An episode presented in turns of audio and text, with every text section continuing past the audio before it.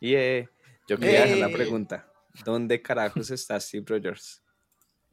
Por ahí dijeron que ya, ya lo han mencionado tres veces la luna.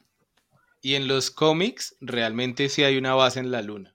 Y Nick Fury anda por el en, espacio, en, el último juego de los Vengadores, él, está congelado en una base espacial.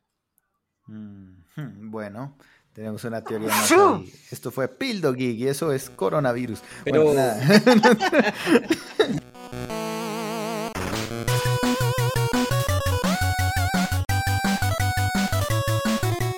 y esto es Pildo Geek. Bienvenidos a Pildo Geek y hoy vamos a terminar con una gran serie que fue Falcon y el Soldado del Invierno, podría decir, el Capitán América y el Soldado del Invierno. Esto es Pildo Geek, aquí es donde analizamos series, películas, aprendemos una que otra cosa, hacemos la tarea que tú no quieres hacer de ir a buscar las referencias de lo que salió en el capítulo y te la traemos así, resumidas, fáciles de digerir, sencillas. Por eso comparte, publica, envía todo esto a tus redes sociales. Estamos en todos los canales de podcast y en YouTube. Bienvenidos a Pildo Geek. Y esta noche estamos con Perney, que hoy nos trae el resumen de la serie. Fercho. ¿De la serie o del capítulo? bueno, de la serie. Podrías empezar desde el inicio de Marvel si quieres, pero. Vale. Pero te lo, puedes resumir. Estaba Stan Lee y Stan Lee quería ser famoso. y él le dijo a la esposa de qué escribo y la esposa le dijo escribe lo que tú quieras y así nació Marvel. Del eh, de la serie, a ver, resumida, eh, es el camino del héroe. Estamos viendo el camino del héroe en, en cómo Falcon decide ser el Capitán América y todas sus chocoaventuras con el soldado del invierno.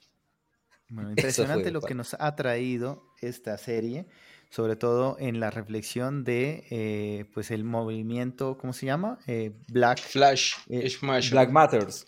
La, la, la de la vida el de la vida real. el de la vida real. Yo creo que, que involucraron ah, mucho este tema y creo que lo desarrollaron muy bien, espectacular y, y un gran cierre con, este fin de temporada, ¿no? De, esta, de, este, de esta parte de temporada. Muchas cosas que dijimos en el capítulo pasado y sobre todo una en especial fue el gran eh, cierre, ¿no? Aquí en este canal, y si no lo sabías, por favor, puedes ir a escuchar nuestro podcast anterior. Habíamos dicho en nuestra teoría que Sharon Carter era el Power Broker, el mediador de poder, y no nos equivocamos. ¿Qué le parece al profe Gonzalo eso?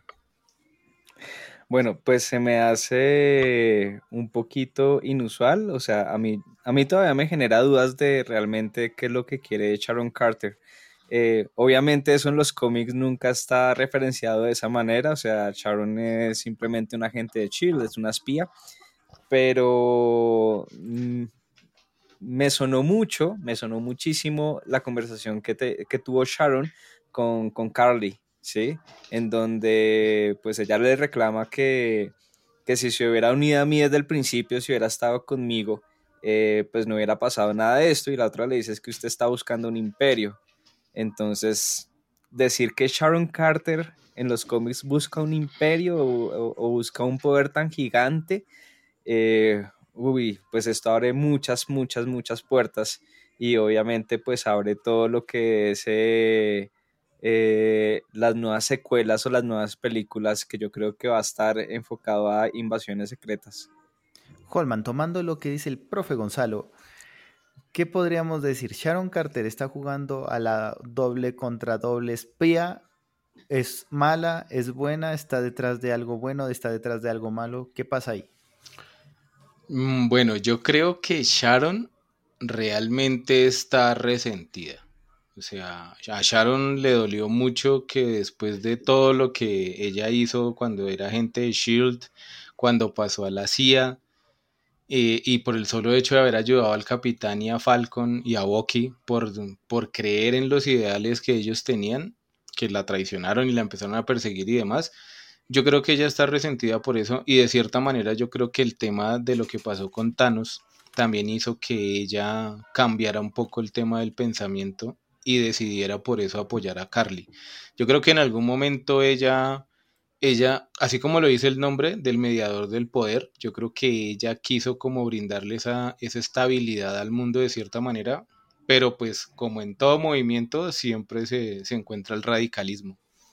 Ferney, ¿crees que Sharon Carter jugó a los dos bandos?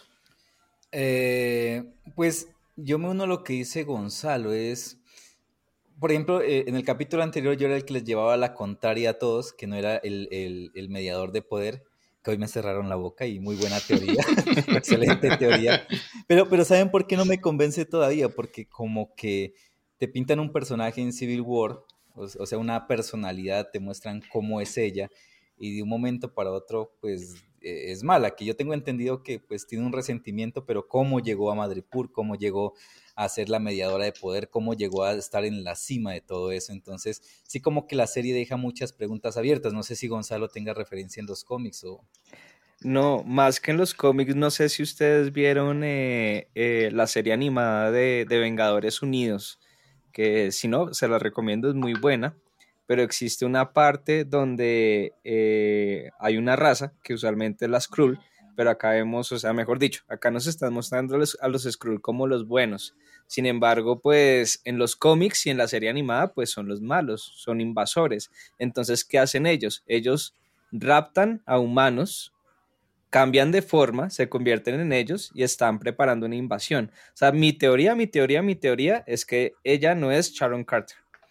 Eh, yo estaba pensando en esa teoría también, pero la, duda que yo tengo es cómo ellos sabían que Sharon Carter iba a tener el poder que tiene ahora como para decir, suplantemos a Sharon Carter porque ella va a llegar a ese poder que nos muestran en la serie. Entonces, eso me hace dudar un poquito.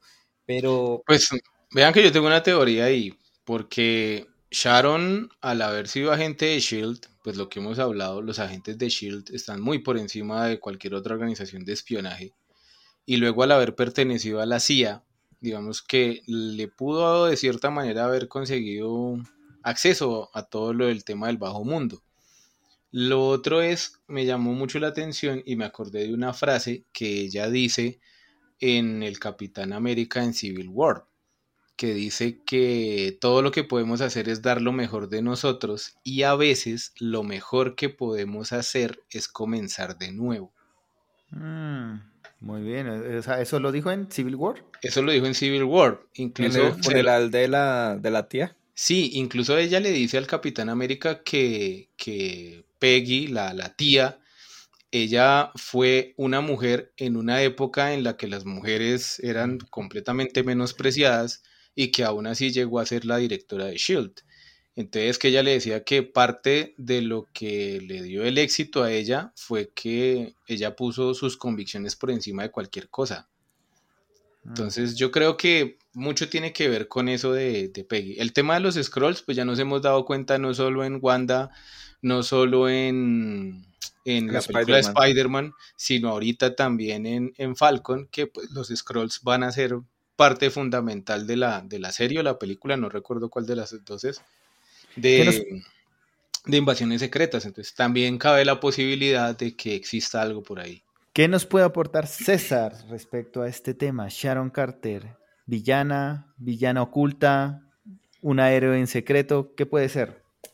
En las futuras entregas del universo Marvel, esta se perfila como una villana poderosa. A mí me causó esa sensación entonces, desde que se reveló que ella era el mediador de poder y como ella habla y manipula, como tiene todos los hilos, ya la vimos en los anteriores capítulos, cómo ella fue maquinando como un tablero de ajedrez todo para que todos jueguen en su, en su favor. Ella se perfila como una, como una villana. Vamos a ver, yo creo que la conclusión que vamos a ver de ella va a ser en la siguiente entrega de, la, de las de invasiones secretas. Ahí vamos, la vamos a ver. Y ahí se va a revelar la teoría pues que dice Gonzalo, que si es una Skrull, una Skrull de disfrazado o es la misma Sharon Carter, ¿no? Que en mi, que en mi caso yo sí lo apoyo en la teoría y sigo apoyándolo en, a Barney. ¿Por qué? Porque quitar ese legado que tuvo la, la novia del Capitán América, Peggy Carter, no me acuerdo cómo se llama. La, eso. Entonces, quitarle ese nombre, ese nombre de Carter, a ese que es un peso de poder en el universo Marvel, viene esta y, y, le quita la, siendo la villana de todo eso. Entonces yo sí creo que va a ser una Skrull disfrazada. Bueno, diferentes teorías respecto a Sharon Carter. Le pregunto a Ferney, ¿qué diferencia a un villano de un supervillano? Un villano de La presentación. Perfecto, Colman. Excelente. La presencia, Te salvó ¿Y qué diferencia a un superhéroe de un super superhéroe? Ah, ¿es en serio la pregunta? ¿Un superhéroe de un super superhéroe? Yo creo, pues entendiendo el superhéroe como la persona que no tiene habilidades, pues yo la entiendo así, y el super superhéroe, la que sí tiene poderes y habilidades como un super soldado. Yo veo al superhéroe como más más valiente que un héroe con poderes. En el caso de Sam, eh, miramos que era un simple humano dando lo mejor de sí y eso a mí me gusta mucho porque se ve mucho el sobreesfuerzo humano para poder solucionar las cosas. ¿Qué nos pareció la entrada de, Falcon como Capitán América con alitas, con su traje súper espectacular? Eh, Holman, Holman va a ser más crítico. sí, sí. O sea, ya le voy a. Ustedes oyentes no le ven, pero le ve una cara de que viene con toda. Yo grité. yo, criticar, yo grité de la pues, emoción. Le, les voy a contar una anécdota que me pasó hoy. Eh, yo vi el capítulo dos veces. El la primera vez lo vi sin sonido porque donde estaba había muchísimo ruido. Entonces, digamos que cuando lo vi, pues ya conocía, digamos, como el traje de los cómics y demás, entonces no, no me sorprendió mucho. Ya cuando lo vi con el sonido, obviamente sí la, la, sensación cambia y demás, pero, pero pues me pareció que eh, estuvo chévere porque respetaron mucho el diseño del cómic, a pesar de que no es exactamente igual, pues sí lo, lo respetaron bastante. Y pues la entrada es normal la de los superhéroes, ¿no? La, pose de héroe acompañado del sonido, el, el, porte imponente, el romper la ventana y demás. Entonces fue como el momento que todos estaban esperando ahí. Algo así, pero no en el mismo nivel, como cuando en Endgame aparecen todos los hechiceros ahí, o cuando Sam le dice al capitán a tu izquierda.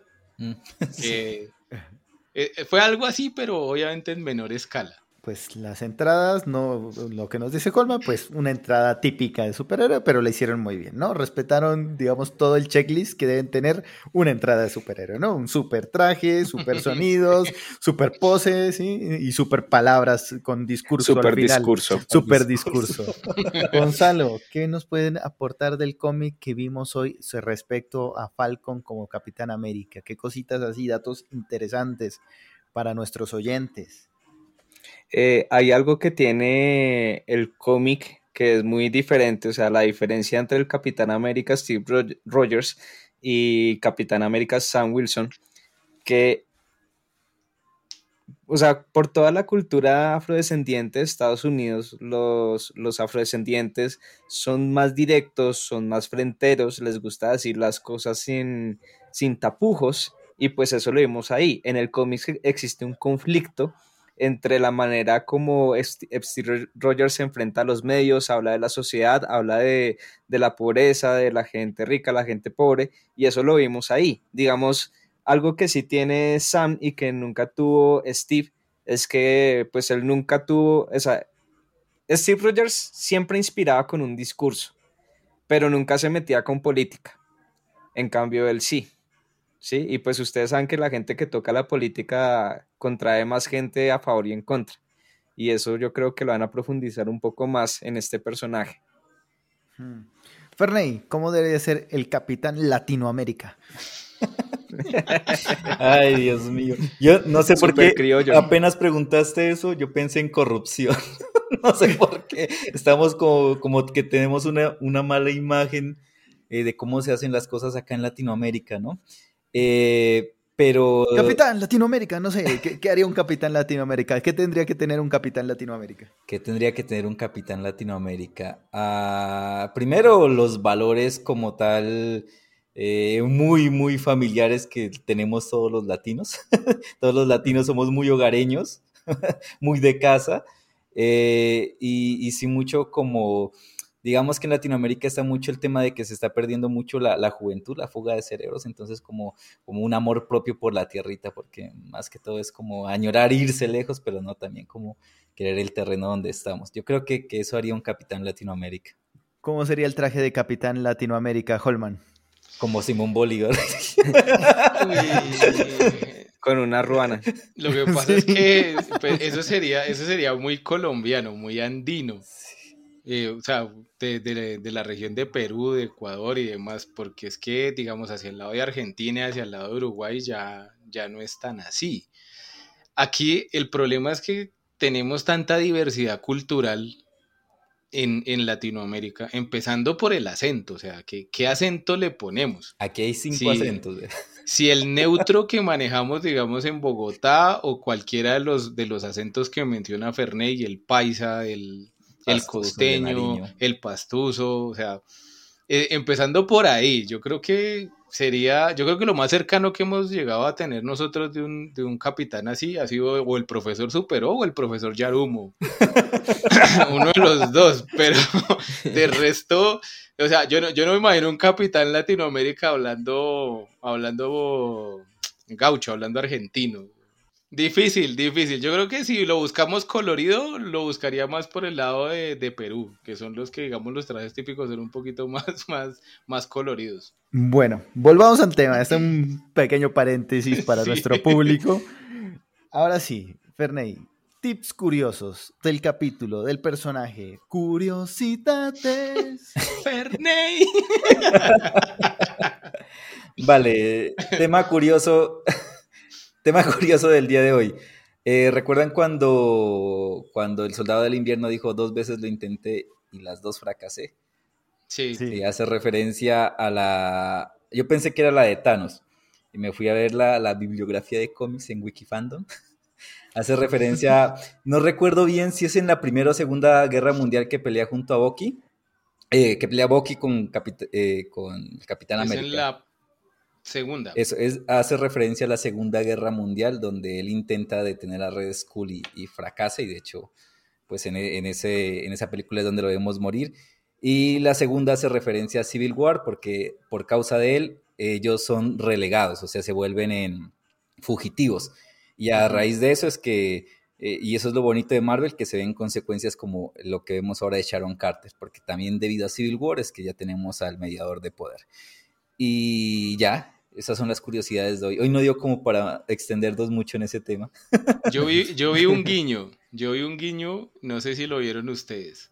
Eh, Cuando Sam está dando el discurso, le dice que ellos son banqueros y que tienen el poder para con un correo destruir bosques y con una llamada alimentar un millón de personas. Huevos a 1800. Que le dice que tienen, que tienen tanto, tanto poder como un dios loco o como un... No recuerdo qué cosa es lo que le dice ahí. Sí, como un, dios desquiciado. Yo creería, pensaría personalmente que estaba haciendo referencia a Loki. ¿A Loki? Yo pensé que sí, porque él es el él es el dios él es el dios loco, o sea, en la traducción de, la, de los subtítulos decía dios loco y, Loki es el el, el siguiente. Sí, es la, siguiente serie. y Loki es el dios del qué, se me olvida cómo es que le llaman ahí. El dios, dios de, la, de los engaños, de la... sí. De las trampas, bueno. El... Trampas locas, Loki. Profe Gonzalo, ¿cómo vio el, el final, digamos, del personaje de Carly? ¿Desarrolló lo que queríamos? ¿Terminó como debía ser o nos quedaron debiendo? O nos engañaron completamente?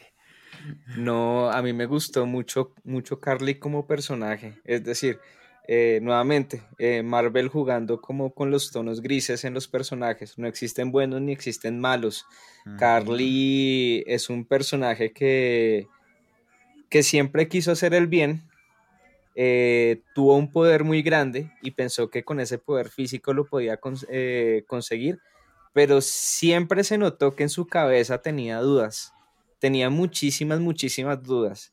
Y ese final, sus últimas palabras que, que, hasta a mí se me salió una lágrima, eh, que, que, decía lo siento, es porque realmente, realmente eh, ella se dio cuenta que lo que el camino que estaba tomando era el, el erróneo.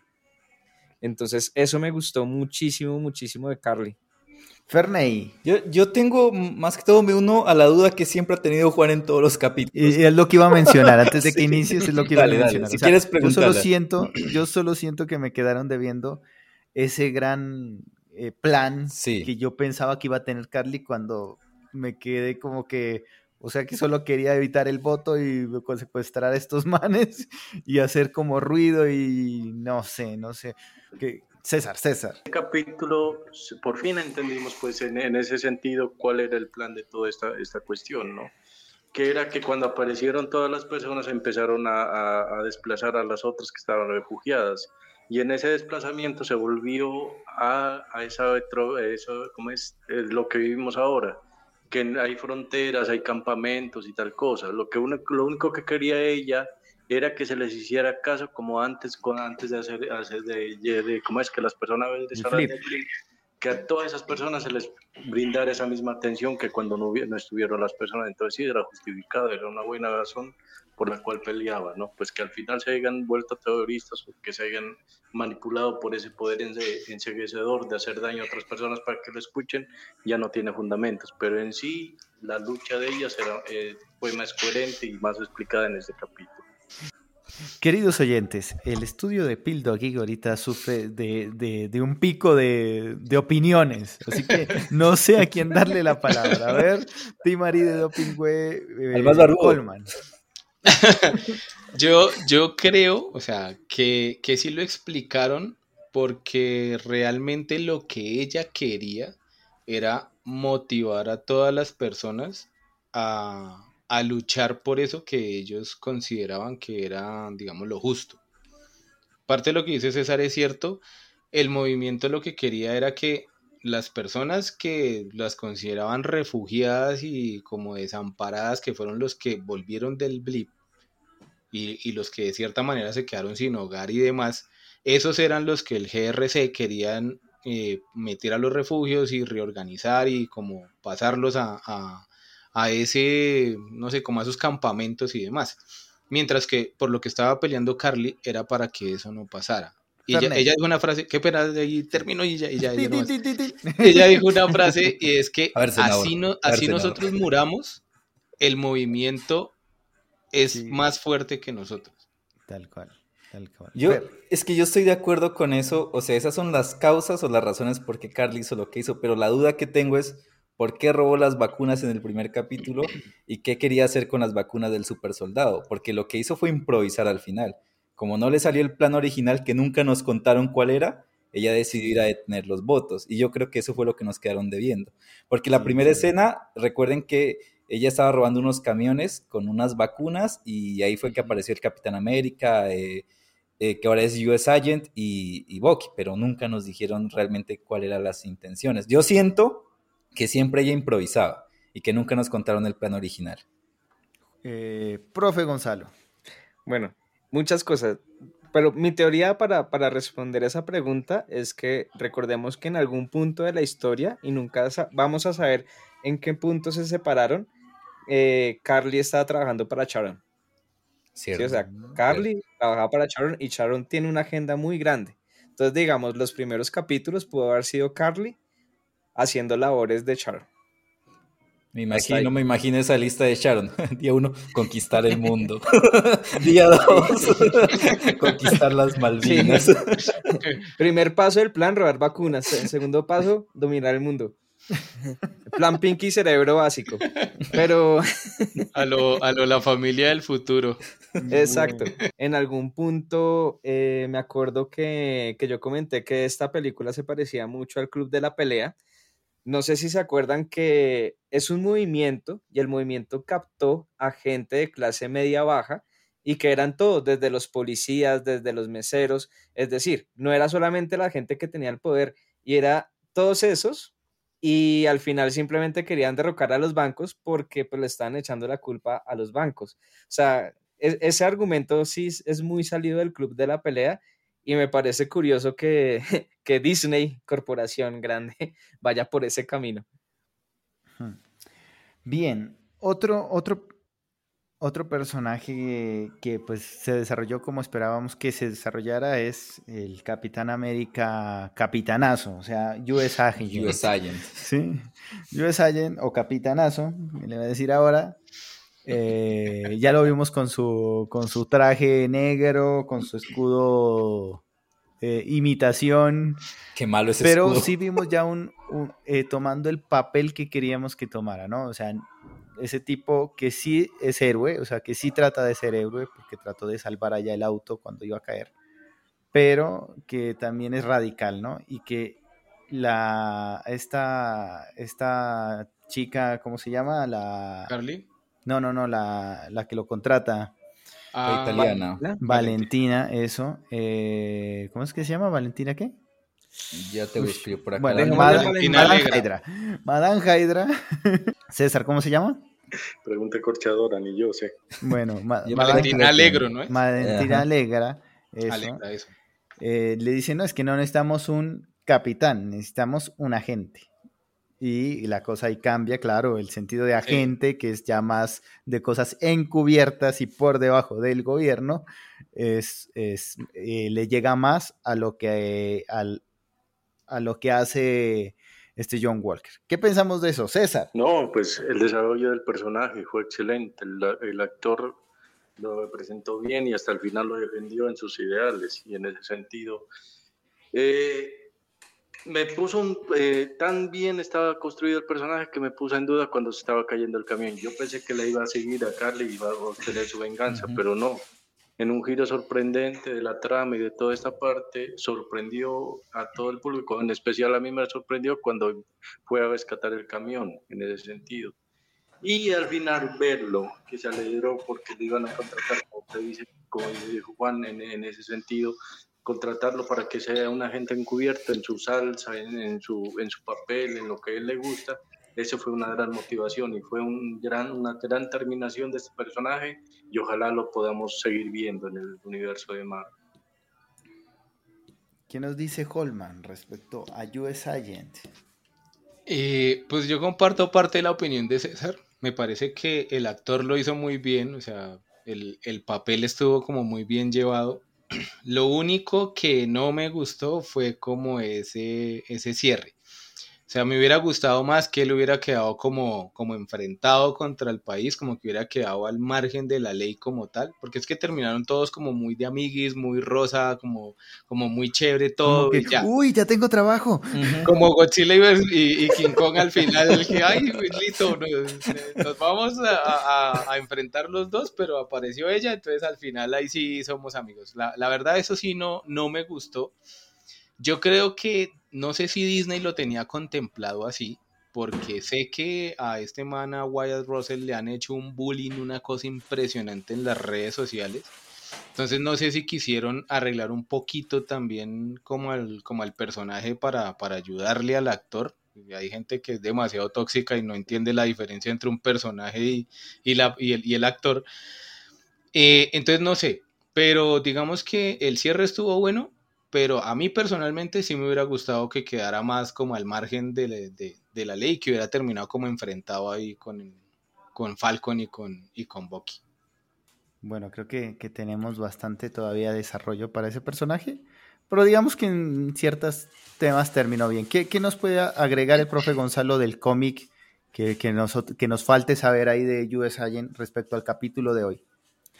Eh, bueno, pues en teoría hay un arco argumental en donde el US eh, Agent hace como otros Vengadores, pero como unos Vengadores eh, que todos son como Punisher, es decir, que todos van eh, un poquito más por encima de la ley, un poquito más eh, eh, el fin justifica los medios. Incluso en ese grupo de Vengadores está el Hulk rojo, que los que es no el saben, de, ese es el el de Hulk. West Coast, es que se llama ese cómic. Es que existen muchos grupos de Vengadores, pero estos son todos oscuros, ¿sí? Y estos son los oscuros. Y pues como, como punto, el Red Hulk, no sé si ustedes saben, pero ese, este, mm, el, el- el suegro mismo de Hulk eh, ¿cómo es que se llama? Eh, también estuvo en las últimas películas. Ah, Eh, el, el general. Ajá. em, El general Rose, ¿sí? Sí. El general Rose se convierte en Red Hulk, ¿sí? Y él es, o ¿Ah, sea, sí? mejor dicho, todos estos son grupos, ah, spoiler, que yo no sé cómo van a hacer en las películas porque el actor ya está bien viejito, pero, pero el punto es que ellos forman un grupo de vengadores. Incluso, eh, en una ocasión, eh, el villano de Spider-Man, el Red Goblin, eh, que es por este personaje Osborn, también hace un grupo de vengadores, ¿sí? Y pues en ese grupo también está el US Agent, o lo tratan de reclutar. Bueno, a ver qué nos dice Ferney. Yo pues de cómics no sé, no sé mucho, pero el tema con el universo de Marvel es que recuerden que es el único super soldado que quedó. Y Simo quería destruir a todos los super soldados y le quedó vivo él. Y Sharon Carter necesita la, la- la vacuna o el suero del super soldado. suero. Y la única persona que le pueden extraer esa información es también el US Agent. O sea que puede ser que veamos un enfrentamiento entre US Agent, Simo y Sharon Carter. Ok, eh, no sé si se, se me hizo entender de que hubo otro super soldado que como que fue a rescatarlo Cierto. y ese no lo vimos, No. ¿cierto? Quedó, al- alguien más quedó vivo, ¿cierto? Del grupo Sí, de el Carter. que- Del el helicóptero. que iba piloteando el helicóptero. Me Alguien había olvidado de eso. o sea, sí, entonces Bueno, ahí sí me tocaría volver a ver el capítulo porque ahí hicieron un conteo de los que estaban, que creo que eran cinco que estaban en el camión que explotó. Cuatro. Él no estaba en el camión. Cinco. Cuatro y yo. Sí, cuatro. Él no estaba en el camión. Él, él estaba en el río y lo iban a rescatar y Sam dijo, me sirve. No sé para qué, pero me sirve. Sí. Bueno, o sea, ahí- ahí hay trama por desarrollar y ya vamos llegando al final de nuestro capítulo Ah. de hoy, pero no sin antes cerrar con dos temas súper interesantes. Yo sé que Fer está que se habla, yo sé cuál tema quiere tratar, ese lo tengo como la cereza del pastel, pero eh, antes de eso sí, qui- no, sí quiero darle un poquito de espacio a lo que fue el discurso del nuevo Capitán América tipo Falcon. ¿Qué les pareció? O sea, ya él, él como que resumió la serie. Oye, Carly quiso hacer esto, tú estás haciendo esto, pasó esto por esto, y entonces, pues, reaccionemos, ¿no? Algo así. ¿Qué nos puede decir eh, César? No, al final, sorprendentemente, se convirtió el vocero de este grupo, de todas sus, sus ideales y cómo los trataban las otras personas. Que el discurso de propagandista que, que tratan de decir los políticos, terrorista, terrorista, y él les dijo, no, terroristas no son, tenemos que comprender el uno a otro, pues, pues fue bien humanista, para decir, para resumir en todo el- en la cuestión de la palabra. Y estuvo bacano, estuvo bacano también por la cuestión del racismo, tocó varios temas, esto demuestra que Disney en su, con su Mickey Mouse ya están evolucionando en su discurso, ¿no? En ese sentido. Muy Ya no- bien.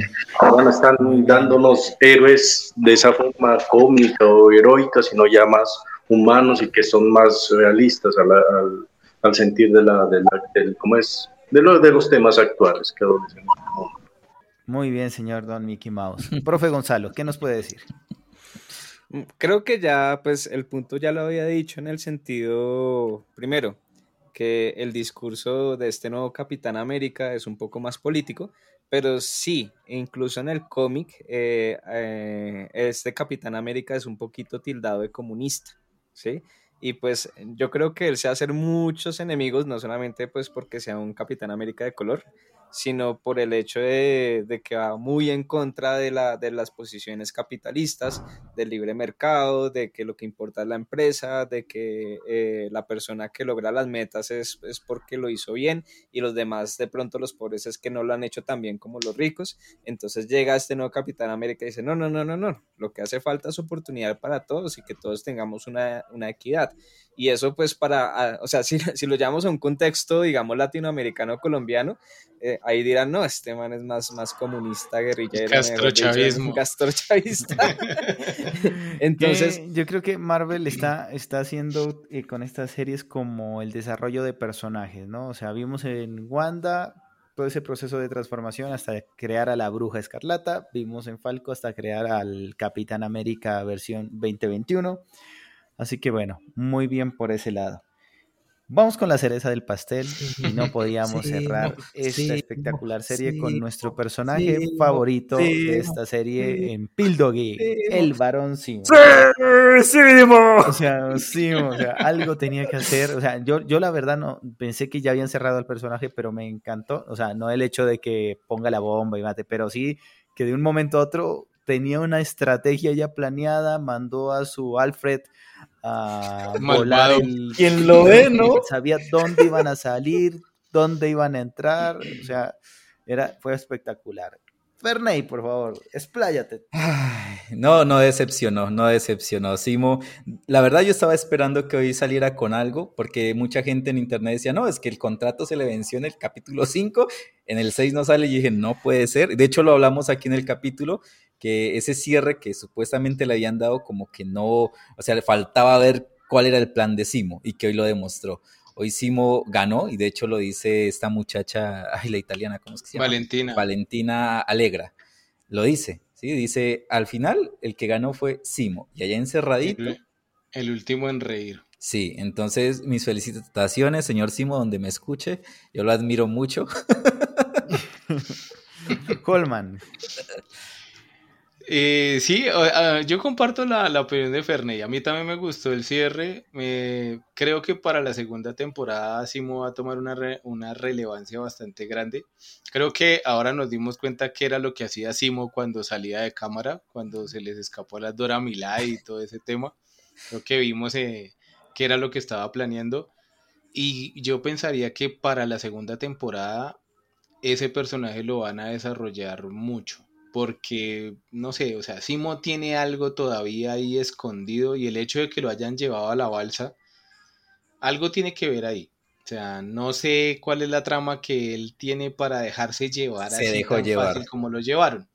Entonces, no sé, hay, hay, hay algo que, que para la segunda temporada puede ser bastante interesante. eh, profe Gonzalo, una pregunta un poco más difícil. Ah, para analizarlo, veo ahí con eh, pensativo, a ver eh, ¿qué, digo, qué digo. Bueno, vamos, vamos con esto, vamos con esto. Pregunta un poco más compleja. ¿Cómo estructuró Simo es todo esto? O sea, que, ¿cómo supo que iban a salir en tal punto, que, que iba a tener los soldados encubiertos para ponerles la bomba? ¿En qué momento hizo eso? ¿Qué, qué, qué pudo haber pasado ahí? Yo también me pregunto lo mismo, o sea, es que para mí, para mí personalmente, y a pesar de que a mí también Simo me cae muy bien, porque yo todavía no puedo decir que él es un villano, a pesar de que sus métodos son, son demasiado brutales, pero todavía no puedo considerar a Simo como un villano. Eh, pero el cierre de la manera como lo hizo se me hizo como muy, muy al azar, muy a la suerte. Entonces, hoy estoy leyendo la, la mente de, de, de sé que va a estar en Nueva York y sé que va a estar en este, en este camión y en este camión precisamente es donde se van a llevar a este grupo y pa, pongamos la bomba ahí. Sin embargo, pues tenemos otro, ter eh, otro tercer personaje que es Valentina. Valentina que dice, eh, puede que yo, no, yo no, yo no estoy involucrada, o tal vez sí, o tal vez no. Y mira la cámara. No, mentiras, todo. mentiras. No, sí. Como el perrito de los Simpsons. Tun, tun, tun, tun. Exacto. Entonces, para una relación, hasta, hasta no sé, ya, ya desconfío de todo el mundo. Todo el mundo es un scroll. Sí, o sea, todo- todo- todo- no, es parece que es- parece esas- jugando crew. Exacto, esa es la narrativa de los Pero scroll. crew. Incluso en, los, en, en la serie animada, al final nos damos cuenta que incluso Capitán América un- era un scroll. O sea, los scrolls son muy buenos actores. Hmm. Ferney, ¿qué quieres agregar? No, ya lo que dijo Gonzalo. O sea, Valentina Alegra es la que le ayudó a, a Simo Ah, a organizar. a Simo. Sí, eso, eso se notó. Simo. Hmm, Bueno, muy buen cierre el de Simo, sobre todo con su sonrisa de satisfacción cuando mira a la cámara diciéndonos, sí, fui yo. Me estaba La mirando a chispita mí. lo maté yo. Me estaba mirando a mí. sí. Es que Ferney, te cumplí. Casi. Hizo Bueno, amigos, guiño. de Pildo Geek hemos llegado al final de nuestro programa. Terminamos una serie más y aquí vamos a seguir analizando series y películas de Marvel, de DC y de todo lo que vaya saliendo del momento. Se nos viene el estreno de ¡Mortal Kombat! Mortal Kombat. Mortal Kombat. bueno, vamos a analizar Mortal Kombat próximamente, así que no te pierdas nunca Pildogit. Recuerda que estamos en todos los canales de podcast, también en YouTube. Así que recuerda compartir, suscribirte, avisarle a todos tus amigos, publicarlo en redes sociales, mandar cadenas por WhatsApp. Todo eso nos ayudará mucho para hacer crecer esta linda comunidad de Pildo a la que tú ya perteneces. Así que te esperamos. Pildo